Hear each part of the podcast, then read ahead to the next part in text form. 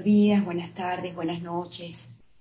Como decimos siempre, donde quiera que estés, aquí estamos, las chicas de Gotas de Crecimiento, súper contenta de compartir en el día de hoy junto con mis compañeras, colegas y amigas, Jessica Luna desde México, Eva Hernández desde España, Lorena Pulido desde Canadá y mi persona, Emily Matar, desde República Dominicana.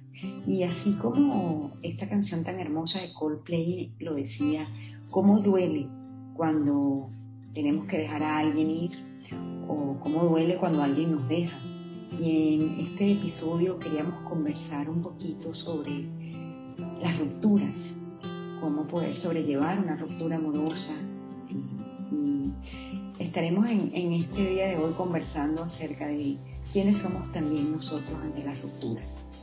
Así que les doy la más cordial bienvenida a todos los oyentes y a mis compañeras. ¿Qué dices tú, Lore? ¿Qué opinas de las rupturas? ¿Cómo ha sido eso para ti? ¿Cómo lo has vivido? Wow, qué pregunta. intenso, intenso. Hace poco hablaba con, con una amiga y decía, y, me decía, Lorena, pero yo te veo a ti muy tranquila en, el área de pareja. Yo digo, pero me dices conocí hace unos años y era una relación tóxica, era, una cosa muy, o sea, eso de, de, las rupturas eh, me pasó mucho y, y recuerdo que, que, era como un loop, un ciclo que no tenía fin porque era terminar, volver, terminar, volver, otra persona y era, no, no, no había un fin. Eh, y, se volvía como muy repetitivo y era un, era un drama total. Entonces, para mí este es un tema que muy, muy, muy bueno, que, a todos nos puede, nos puede, nos podemos identificar. Y mm, creo que cuando estamos en ese, en ese bucle, en ese ciclo eh, sin, sin fin, eh, tenemos que dar como un pasito hacia atrás de alguna forma para poder mirar qué, está pasando y cómo podemos romper ese, ese ciclo, porque llega un momento en el que no te das cuenta de, de cuánto daño te está haciendo a ti y la otra persona y en tu propia vida. Entonces, em, es bien, bien interesante este tema. Y me gustaría preguntarle a las demás cómo, cómo, cómo ven ustedes este tema, qué, qué les ha parecido, cómo, cómo lo han vivido yo eh, estaba oyéndolas y, pensaba que mi experiencia lo que, me pasó, lo que me ocurrió algunas veces fue que la ruptura tardó demasiado tiempo por ese miedo al dolor de experimentar la ruptura, porque tú estás en una relación y cuando empiezas a tener tantas dudas, tantas cosas que no funcionan, sería como una señal. Y a la vez como que nos aferramos a ese idealismo o a ese pensar que uno lo puede solucionar, que, se puede trabajar para que las cosas vayan mejor, que es algo que es así, pero si ya desde el principio no es así, es muy difícil que se pueda solventar en el tiempo y en, mi experiencia personal muchas veces fue eh, la lentitud en tomar la decisión. Y en el momento de tomar la decisión, por muy dolorosa que sea, ese alivio de decir, wow, yo ya me había resignado a que iba a estar así para siempre, que a veces pasa, estás con una persona y como que ya te has resignado que la vida es así. Y lo hacemos no solo en las relaciones, lo hacemos con los trabajos, con las amistades, con situaciones de nuestra vida, como que entra esa resignación y realmente si algo no funciona para nosotras, no deberíamos resignarnos porque siempre tenemos la posibilidad de cambiar y eso requiere dos cosas, yo creo. Una es el coraje de tomar la decisión y la otra también el coraje de vivir ese dolor. Y esto me recuerda a lo que dice siempre Carola Castillo, nuestra, nuestra querida maestra y, y fundadora de la Escuela de Reconstructivas, que muchas veces nos quedamos en el sufrimiento por no vivir el dolor y ese dolor, ese dolor de la ruptura de una pareja nos despierta emociones muy primales. Entonces, por no vivir eso, podemos quedarnos en algo que no funciona meses, años, hay quien se queda toda la vida. ¿eh? No sé. ¿Qué opinas, Jessica? Bueno, pues yo también escuchándolas creo que justo lo que dices, ¿no? Es el, el miedo a sentir el dolor porque nos vamos poniendo creo que curita tras curita y entonces, como decía Lorena, ¿no? Eh, ¿Cuántas veces nos ha pasado a mí? Sí, cuando te escuchaba Lore, eh, es como, bueno, ya terminamos, pero entonces a lo mejor volvemos, ¿no? Entonces es como, como ir y venir de un punto a otro, como esperando que cuando regresas, entonces eso que está va a ser diferente, ¿no? O que el otro entonces ya va a cambiar aquella situación por la que a lo mejor se dan las discusiones y en realidad en el fondo ese pensamiento es real, ¿no? O sea, tú quieres que el otro sea distinto y la verdad es que entonces quieres ya a otra persona que no es él o ella, porque a quien es en realidad no es con quien ya quieres estar, porque ya ha habido una ruptura, ¿no? O sea, se rompió algo de lo que comenzó porque me di cuenta que a lo mejor no me gusta, ¿no? Tu forma de resolución de cosas, tu forma de comunicar conmigo o tu forma de ser pareja conmigo, ¿no? Me doy cuenta, o sea, yo creo que ya la señal se manda, pero en el afán de, bueno, pero, pero ¿cómo vamos a echar por la borda este tiempo juntos? Claro que va a cambiar, yo voy a cambiar para que no me dejes. En realidad creo que nos, nos, nos mentimos, ¿no? Nos engañamos, porque no es así. Puede ser que, que al otro no le guste mi temperamento y mi temperamento no va a cambiar, ¿no? Eh, yo puedo compartirles que este es un ejemplo que, que, a veces comparto en consulta, que es el temperamento es con lo que nacemos, y yo les pongo el ejemplo de un vaso de agua de tamarindo acá en México, ¿no? O un vaso de agua que se asienta, ¿no? En la pulpa. Si tú dejas el vaso de agua en la mesa un tiempo, se va a sentar la pulpa. Y la parte que se asienta es el temperamento que con este nacemos, viene también genéticamente, ¿no? Transmitido por mamá y papá. Y el resto, el agüita que queda arriba, es el carácter que se va siendo modelado por, eh, bueno, el programa, ¿no? Estos papás en cuanto a la cultura, mi religión, lo que ya sabemos, pero eh, también, ¿no? El carácter se va desarrollando cuando somos adultos que el carácter es la forma de reacción que tenemos con los otros. Y entonces, ¿cómo voy a cambiar el temperamento? Si yo soy de esa forma, eh, desde la parte temperamental, ¿no? Los tipos de temperamento que a lo mejor algunos saben que hay, eh, no puedo modificar la pulpa. Puedo cambiar el resto del agua que está arriba que ese es el carácter, mi forma de reacción. Pero cuando estamos en una cuestión de pareja, no sé qué opinen ustedes, es nosotros, bueno, no sé, a mí me pasó, quería que se cambiara la pulpa. Entonces es como, yo quería que de ser una pulpa café fuera roja y eso creo que es imposible. Y ahí es donde empieza el verdadero dolor, porque tú quieres que el otro sea rojo cuando es café. Y, entonces yo también me quiero mimetizar en ser roja porque el otro requiere que sea roja, pero si yo soy café, ¿cómo es que voy a hacer eso, no? Y ahí es donde creo que empieza el verdadero dolor y el martirio que a lo mejor algunos hemos pasado para soltar hasta que van pasando cosas grandes, grandes, grandes que hace que definitivamente la puerta se cierre y a lo mejor ni siquiera eres tú quien cierra la puerta, no sé ustedes, pero a mí me pasó que yo era tan aferrada hasta que no me cerraban la puerta en las narices en algunas ocasiones, es que yo me iba y no creen que me iba inmediatamente, me quedaba creo que como perrito ahí esperando a ver si un día se volvía a abrir la puerta. Y no sé cuánto tiempo, pero bueno, eh, creo que es un poquito por ahí, no sé qué opines de este Mimi.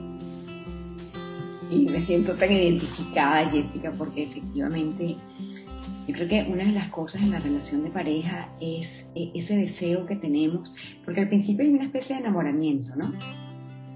Y en ese enamoramiento vemos todas las luces y todas las estrellitas y todo es de color rosa y todo es bonito.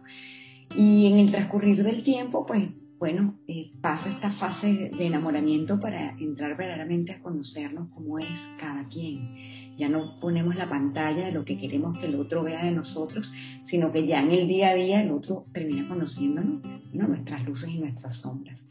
Y es allí donde empieza, pueden empezar los conflictos. Y yo creo que, como te decía al principio, cuando estamos en una relación de pareja, que ya pasamos esa fase de enamoramiento y de que todo es muy bonito y empezamos verdaderamente a ser nosotros mismos como somos y el otro empieza también a sacar ese temperamento del que tú hablas, esa pulpa, que es imposible cambiar la pulpa, es allí donde empieza el mayor compromiso que podemos tener con la relación. En una relación, como hemos aprendido dentro de la escuela y de nuestra maestra Carola, no, estoy solo yo, soy yo, está la otra persona y está la relación también. Entonces de allí, ¿cuál es el compromiso que yo tengo con esta relación? Pero puede ser que efectivamente llegue un momento en donde cambian los intereses, en donde se acaba el amor, en donde cambian los caminos también, o donde se cruzan, o donde definitivamente hay incompatibilidad de pulpas. Y ahí viene la ruptura, ¿no? Puede ser porque hemos tomado nosotros la decisión o puede ser porque el otro tome la decisión. Y es allí en esa ruptura en donde tenemos que empezar a conocer quiénes somos nosotros. Porque esa ruptura, como, como escuché que decía Eva, va siempre a tocar esas fibras tan sutiles que tenemos dentro de nosotros. Y tú hablabas de ponernos puritas, pero eh, esa ruptura puede, podemos vivirla y cada quien la va a vivir a su manera, porque cada ruptura tiene su intensidad, depende también de por qué hayamos tomado la decisión de romper o por qué tomó el otro la decisión de romper si lo estábamos esperando o no, porque a veces vivimos en la lalán y el otro nos da 20.500 señales y nosotros ni nos damos ni cuenta. Nosotros estamos en la lalán porque tenemos la relación que creemos que es la perfecta, porque estamos en nuestra zona de confort. Y resulta que llega un día que nos dan ese batacazo y nos dicen, bueno, a mí me pasó en mi adolescencia y yo decía, pero ¿cómo, cómo, que, ¿cómo que no entiendo? Y me quedé, como decía este, Jessica, me quedé en la puerta esperando que volvieran a abrir así como un perrito, como esperando, esperando y haciendo las mil malabarismos para que volvieran a voltearme a mirarme. Cuando ya ahí no había que rescatar nada, ya ahí no había sino cenizas. Entonces lo que tocaba era barrer y recoger esas cenizas. Entonces, ¿qué hacer cuando estamos en esa posición que nos quedamos con dolor? Porque lo que sucede es un dolor emocional. Eh, muchas veces ese dolor emocional viene a recrear esas heridas que como siempre hemos hablado en la escuela, nos marcan de 0 a 6 años. Entonces, ¿cuál fue ese primer abandono que yo pude haber vivido? El primero que vivimos todo, que lo hemos dicho muchas veces, es cuando nos cortan el cordón umbilical, ¿no? Y ahí nos separamos de mamá y papá y ahí empezamos a otra vez revivir la herida del abandono. Y quién sabe qué nos tocó vivir dentro de la familia, que nos toca también vivir el abandono de alguien, de un padre, de un hermano, de un familiar cercano, bien sea porque se van de la casa, bien sea porque nunca estuvieron, o estuvieron y no estuvieron emocionalmente, bien sea porque se, eh, se van de este plano. Y ahí otra vez. Entonces, eh, cuando por supuesto vivimos una ruptura amorosa de una relación, hay un duelo y hay un duelo que es emocional. ¿Por qué? Porque dejamos de tener muchas cosas que ya dábamos por sentadas. Inclusive se pierde no solo la relación, se pierden muchas cosas con la relación, como pueden ser los amigos de tu pareja que ya dejan de ser tus amigos, que dejan de hablarte, o pierdes, si vivían juntos, pierdes la casa porque te tienes que mudar. Entonces hay un duelo emocional con el que tenemos que aprender a lidiar y ese duelo emocional lo que nos va a disparar son esas heridas que veníamos ya quizás tapando desde la infancia y que me están diciendo, me están tocando un botoncito y me están diciendo, bueno, mira, por aquí va la cosa. Entonces, yo creo que nos toca revisarnos, nos toca, porque muchas veces nos quedamos en ese duelo emocional por muchos años. Entonces, toca revisarnos qué herida es la que me está disparando. ¿Realmente estoy sufriendo por esta relación o es algo ya, como decías tú, Jessica, que vengo yo viviendo desde hace muchos años y que no, me he dado chance eh, o no me he dado el permiso de reconocer. Entonces yo creo que, como decía Eva, el sufrimiento, y aquí me quiero ir a los budistas, porque este, la, la, primera razón para sufrir es el apego y cómo nos apegamos a estas relaciones y a cómo que queremos que sean las cosas. Y, qué bueno que lo mencionas, Mimi, y escuchándote me acabo de acordar de la etapa del, del duelo, ¿no? Entonces está la crisis, que es cuando pasa la ruptura, luego está la negación, no lo veo, no lo acepto, el enfado, la rabia, luego la depresión, luego subimos un poquito la aceptación y luego el aprendizaje. Y, yo creo que esto es un parte del sistema, parte de, la curva de aprendizaje que todos tenemos y que podemos vivir en uno en otro momento cuando tenemos este tipo de, de, rupturas. Y, y algo que también quería rescatar de lo que comentó Jessica es que nosotros buscamos o terminamos la relación porque no nos gusta lo que, lo que el otro hace o cómo, cómo se comporta. Pero también me, personalmente me he dado cuenta que también es un trabajo de nosotros mismos, porque claro, él está o ella está reflejando algo de mí. Entonces, si eso que a mí no me gusta esa persona, ¿cómo lo puedo yo cambiar en mí? ¿Cómo yo puedo ser mejor persona? ¿Cómo puedo yo eh, arreglar eso en mí? Y ya luego vamos a poder ver ese cambio en, de la relación. Pero primero es darnos cuenta cuando estamos señalándolo a él también o a ella, nos estamos señalando a nosotros. No, eh, yo te escuchaba y efectivamente la pareja nos va a reflejar aquello que nosotras somos con nosotras mismas. Entonces, si no nos queremos lo suficiente o no nos valoramos o nos traicionamos, que vamos a, a proyectar pues alguien que está afuera que va a hacer lo mismo con nosotras. Entonces, en ese aprendizaje que conlleva ese duelo, eh, se me ocurría que, lo, que aplica son esas preguntas que siempre nos hacemos en la escuela de reconstructivas y esas preguntas que le hacemos a nuestros consultantes o a nuestros participantes cuando vienen a los talleres, ¿no? Que, son, ¿qué has aprendido de esto? Y de que eres responsable. Porque si, si, si en esa ruptura yo me convierto en la víctima y tiene de todo la culpa la otra parte de la pareja ahí es difícil, que pueda aprender algo.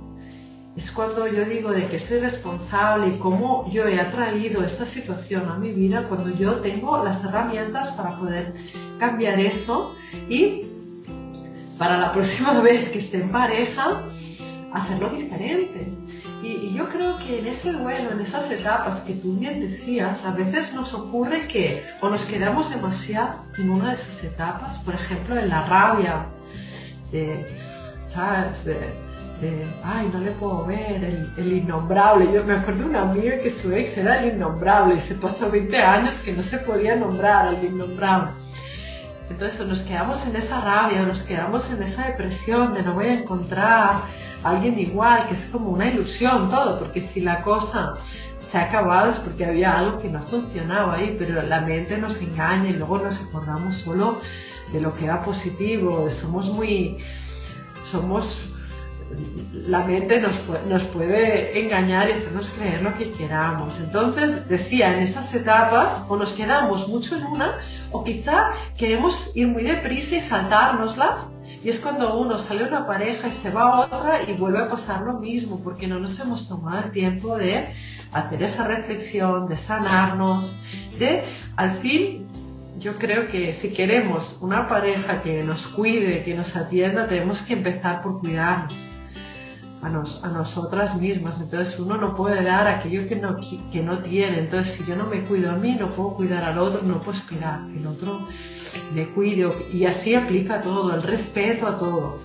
Entonces, wow, la sabiduría de saber vivir esas etapas y a la vez no quedarse en ninguna de ellas permanentemente, porque si nos quedamos en una de ellas nunca vamos a llegar a ese aprendizaje que nos haga que algo cambie y es cuando entramos en ese ciclo en que cambian las caras, pero la historia es la misma. Cambian los personajes, pero, pero la historia es muy parecida y al final necesitamos, como, como siempre decimos también, volver la mirada, mirarnos a nosotros mismos y decir, bueno, ¿qué puedo cambiar yo en mí? Y así, así esto que dice Seba, me encanta porque es así. ¿Cuántas veces yo he escuchado, hemos escuchado todos que las, eh, los hombres pueden decir todas las mujeres son iguales o las mujeres, todos los hombres son iguales. Y, y, entonces ahí es donde viene la evolución de cada uno de nosotros, ¿no?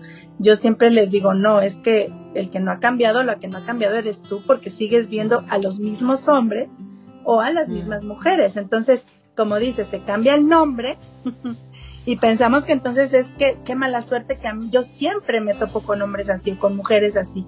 No, no es mala suerte, o sea, ¿qué está pasando contigo que volteas a ver eh, a esos... Eh, mismos hombres o mismas mujeres, ¿no? Entonces, cuando hablas de esto del innombrable, wow, esa palabra, ¿no? Este, creo que cuando ya se da la, la sanación es cuando puede ser nombrado o nombrada, cuando ya se da la integración, cuando ya dices, bueno, ¿qué de esto que pasó fue mi responsabilidad?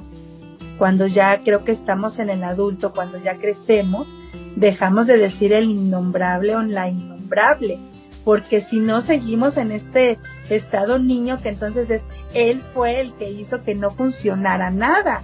Y en una relación yo creo que es 50 y 50, ¿no? Entonces Mimi decía, claro, está la relación misma, estoy yo, está él, y entonces ¿qué doy yo para aportar en ese porcentaje a la relación para que funcione sin perderme yo o sin que él se pierda?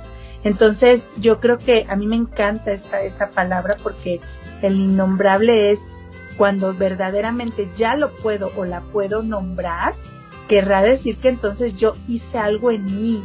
No se trata de él o de ella, sino en qué evolucioné, que entonces también ya no requiero más de esa relación de pareja en la que elegí estar un tiempo, que entonces evolucioné, como decía Mimi también, bueno, se cumplió un ciclo, termina lo que sea que estuvimos a lo mejor eh, eligiendo hacer juntos y entonces eso implica que vaya tal vez a otra relación entonces distinta, ¿no?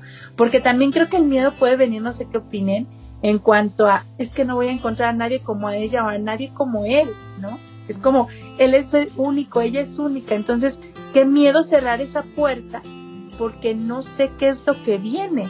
Y creo que mucho de, de esto de superar una ruptura es eso, ¿no? Este, yo tengo una, una chica muy jovencita de 21 años en la consulta que me dice es que yo lo amo, es que entonces no voy a encontrar a nadie como él.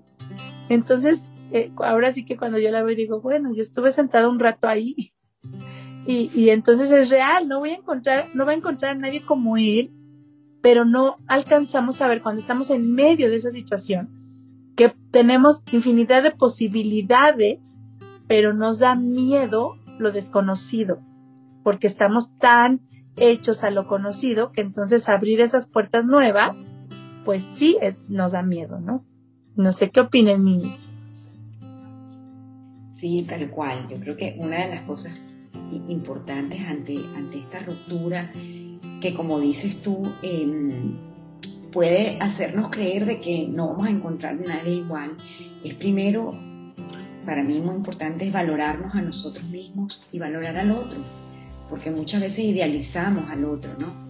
Pensar que no vamos a encontrar a nadie como él. Y yo creo que las crisis, toda crisis tiene siempre tres, tres salidas, o sea, y, y ahí tenemos que ver eh, la relación como un aprendizaje para conocernos, sobre todo para reconocernos, para saber quiénes somos nosotros, porque siempre la pareja nos va a mostrar eso de nosotros que no hemos aprendido.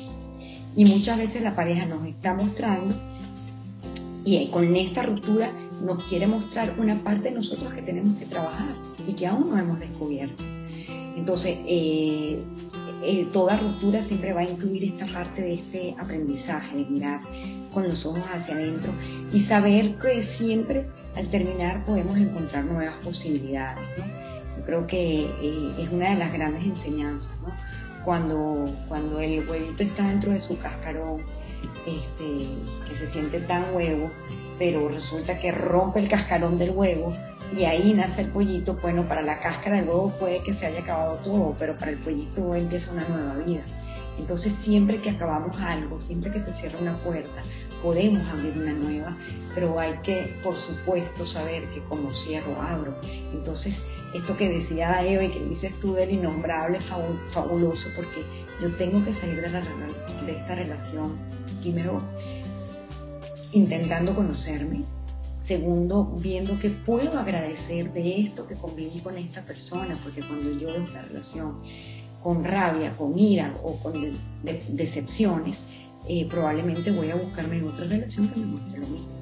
Entonces, si yo quiero empezar de nuevo, si yo quiero romper ese cascarón, es importante que yo sepa, que yo entienda, como decía Eva, de que soy responsable, que aprendí, quién estoy siendo yo, qué faltó, qué puse, qué me faltó aportarle a la relación, qué esperaba que el otro hiciera que no hizo, pero que también yo pude haber hecho. Y aquí no es con ánimo de latigazo, sino para de verdad saber qué valoración le di yo a la relación, qué tanto aporté a la relación. Yo creo que eh, muy importante es que toda relación cuando se rompe este, y cuando tenemos ese aprendizaje nos va a permitir siempre eh, reconocernos, reconocernos y yo creo que nos tiene que llevar ese camino de valorarnos a nosotros, a nosotros mismos, valorar a la otra persona, que le podamos decir su nombre, pero que no le idealicemos y que por supuesto no idealicemos la relación, porque también eh, muchas veces estamos en una relación idealizándola y cuando terminamos la relación creíamos que era algo que realmente no era, no era tal, sino que era simplemente una ilusión que creamos nosotros, que nos hace, bueno, otra vez aterrizar los pies a la tierra. Entonces, cuando vayamos a vivir una ruptura, creo que es importante darse el chance de vivir este dolor emocional como un duelo, con todas esas facetas que dijo Lorena, este, pero importante es salir desde la puerta del agradecimiento, ¿no? que puedo agradecer inclusive este, yo creo que el pollito le agradece al cascarón que se haya roto porque sin él no había una nueva vida. Entonces, inclusive, ¿qué puedo agradecer de eso este, que me dejó esa relación?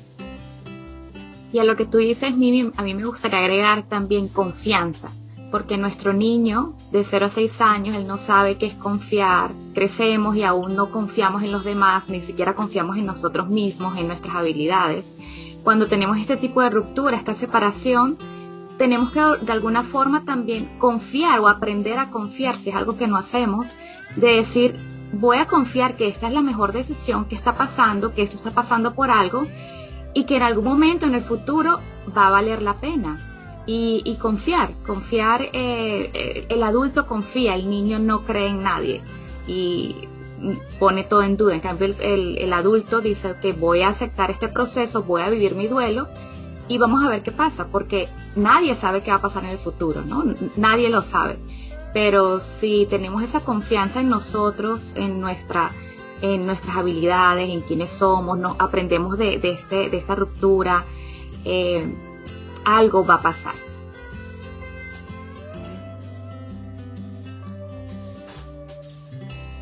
Como tú dices, eh, Lorena, confianza, como dice Mimi, agradecimiento. Y yo, como, como última cosa, diría respeto, porque al final cada una de nuestras parejas ha sido alguien que ha sido importante para nuestra vida, sea mucho tiempo, poco tiempo, hemos caminado con esa persona, hemos, hemos compartido intimidad, entonces esa posibilidad de ver a esas parejas o esa pareja o, la mejor luz deseándole lo mejor es algo que va a repercutir en nosotras mismas. Entonces, dejar atrás esa, esa rabia, esa ira, usar todo eso para aprender como recursos y a la vez eh, desear lo mejor a esa persona, porque como aprendemos en la escuela, al final, aunque, aunque no se vea, todo está conectado, ¿no? Y me acordaba el otro día de la física cuántica que creo que, que, el ejemplo de la física cuántica es muy bonito. Cuando, cuando dos partículas han estado juntas, en física cuántica hacen unos experimentos que toman las partículas y las ponen separadas por miles de kilómetros y cuando algo le, le, le pasa a una partícula, la otra partícula que está a miles de kilómetros siente la reacción. Entonces al final nosotros estamos hechos de partículas y quién sabe ¿no? cómo funciona esto. Entonces, wow, eh, eh, pensar eh, con esas personas que hemos compartido, que hemos estado unidos, que hemos caminado, igual quizás son como esas partículas ¿no? que, que tenemos tenemos una conexión, aunque no la podamos ver. Entonces, ese respeto es, es un respeto que si doy a los demás, me lo doy a mí misma también. Qué bello esto, Eva, que nos compartes y yo creo que es así, esa resonancia con la gratitud, como dice mi, ese cuidado de nosotros mismos, eh, aunque se oiga romántico, ¿no? Eh, es verdad, eh, gracias a que esa puerta se cerró, aunque hayamos vivido esta parte dolorosa, porque creo que las cuatro aquí se nos cerraron puertas, ¿no? Para que se abriera la puerta a lo mejor en la cual estamos, no sabemos. Eh, es un camino justo de gratitud, de gratitud y sí respeto a lo vivido con, con esas exparejas que pudimos tener, eh, ya sean vínculos que fueron a lo mejor efímeros, de poco tiempo, o vínculos tan profundos como que son eh, o es la madre de tus hijos o el padre de tus hijos, ¿verdad? Y entonces, si estamos en esa eh, resonancia de gratitud, creo que todo va a ir mejor para todos y nos liberamos también para nuestro propio camino. Pues queremos agradecerles el día de hoy por este compartir a todos los que nos están escuchando, a mis queridas compañeras, gracias por su energía, por esta resonancia en comunidad y bueno, nos vemos y nos escuchamos en nuestro próximo podcast. Hasta luego.